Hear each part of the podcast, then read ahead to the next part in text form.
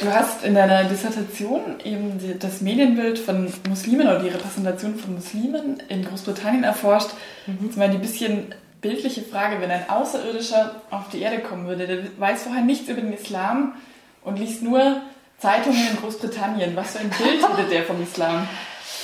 Ja, das ist schwierig zu sagen. Es kommt natürlich ein bisschen darauf an, was für eine Zeitung er lesen würde oder in welchem Kontext er sich bewegen würde. Was aber wahrscheinlich auffallen würde, wäre, dass es schwierig ist, offenbar über den Islam zu sprechen, ohne auch über Probleme, entweder über islamistische Gewalt oder Gewalt gegen Muslime zu sprechen. Also dass es eigentlich schwierig ist, Darstellungen zu finden, die nicht in irgendeiner Form mit Gewalt zu tun haben oder mit, einer, mit so einem Culture Clash, also mit einem Kulturkonflikt. Also im schlechtesten Fall hätte ein Bild vom Islam als Problem. Woher kommt das? Ja. Welcher Mechanismus steckt da dahinter in den Medien? Also das, das hat so ein bisschen eine historische Dimension, wenn man sich überlegt, wann sind Muslime überhaupt aufgetaucht in der britischen Öffentlichkeit oder auch in der europäischen Öffentlichkeit? Wann, wann fängt man an, von europäischen Muslimen oder eben von britischen Muslimen zu sprechen? Und das ist eine wichtige Frage, denke ich, die wir uns generell bei vielen solchen Begriffen mit denen wir Zuschreibungen unternehmen, auf Bevölkerungsgruppen überlegen sollten, aus welchem Kontext kommt das heraus und warum machen wir das. Also in Großbritannien ist das relativ einfach zu benennen. Da tauchen Muslime in der Öffentlichkeit auf im Jahr 1989 im Zusammenhang mit der Veröffentlichung von Salman Rushdies Die satanischen Verse und den Demonstrationen gegen dieses Buch, die dann auch zeitlich zusammengefallen sind mit der, mit der Fatwa des Ayatollah Khomeini.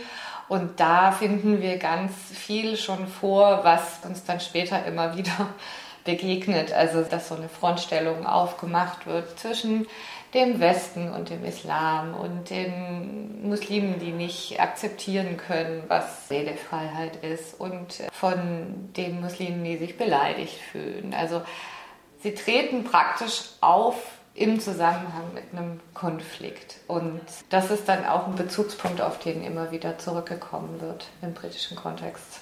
Das heißt, das ist ja dann erstmal eine explizit britische Entwicklung. Mhm. Dann äh, nach 2001 und nach diesem Aufkommen von eben Terror im Namen des Islams, mhm. welche Mechanismen sind da vielleicht noch dazugekommen? Also da internationalisiert sich das natürlich noch stärker. Davor ist das eigentlich schon transnational, klar. Also weil die, die ersten, die das Buch auch zum Beispiel verboten haben in den 90er waren die, waren, die, waren die von Rushdie, das war Indien. Indien hat das Buch verboten und die Leute haben von ihren, also die Engländer haben von ihren indischen Verwandten über das Buch erzählt bekommen. Ja, viele konnten ja gar kein Englisch, dann wurden die Passagen in Urdu übersetzt und verteilt und so hier, da macht er sich lustig. Ja. Also es hatte immer schon eine, so eine transnationale Dimension, die verstärkt sich dann nach dem 11. September natürlich nochmal ganz krass.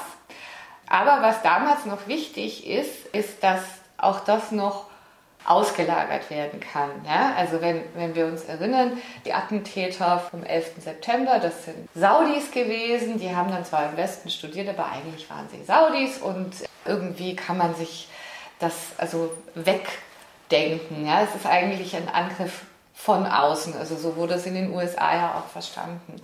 Aber was dann dazu kommt, eben auch, da waren die, die Anschläge in London 2005 sehr, sehr einschneidend. Das waren die ersten Anschläge in Europa, die von Muslimen begangen wurden, die in Europa aufgewachsen waren, die Briten waren.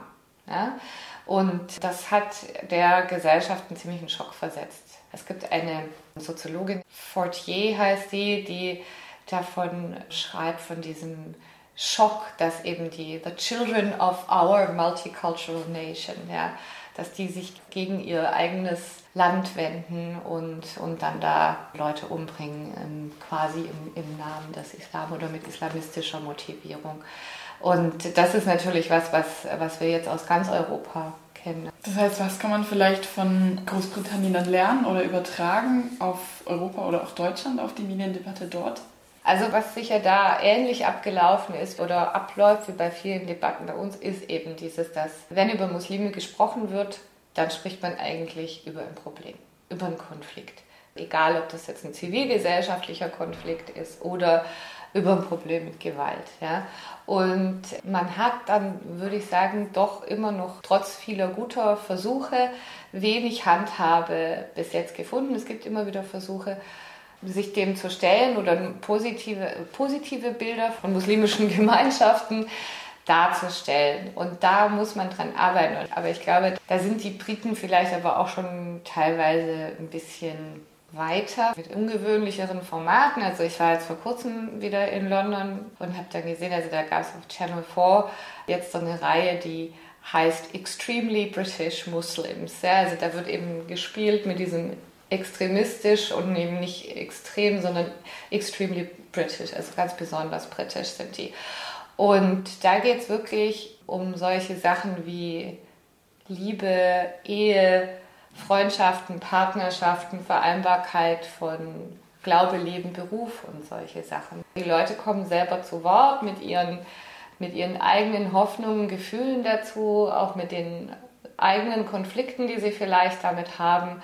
Und ich denke, das haben wir in Deutschland nun wirklich noch gar nicht, sondern entweder es ist irgendwie so klamaukig oder eben auch ähm, eher skandalisierend und dass man, dass man mal so eine, was ist eigentlich normales muslimisches Leben, was ist eigentlich ähnlich vielleicht oder ähnliche Probleme, die, die jeder hat, ja, das, das fehlt uns, glaube ich, auch.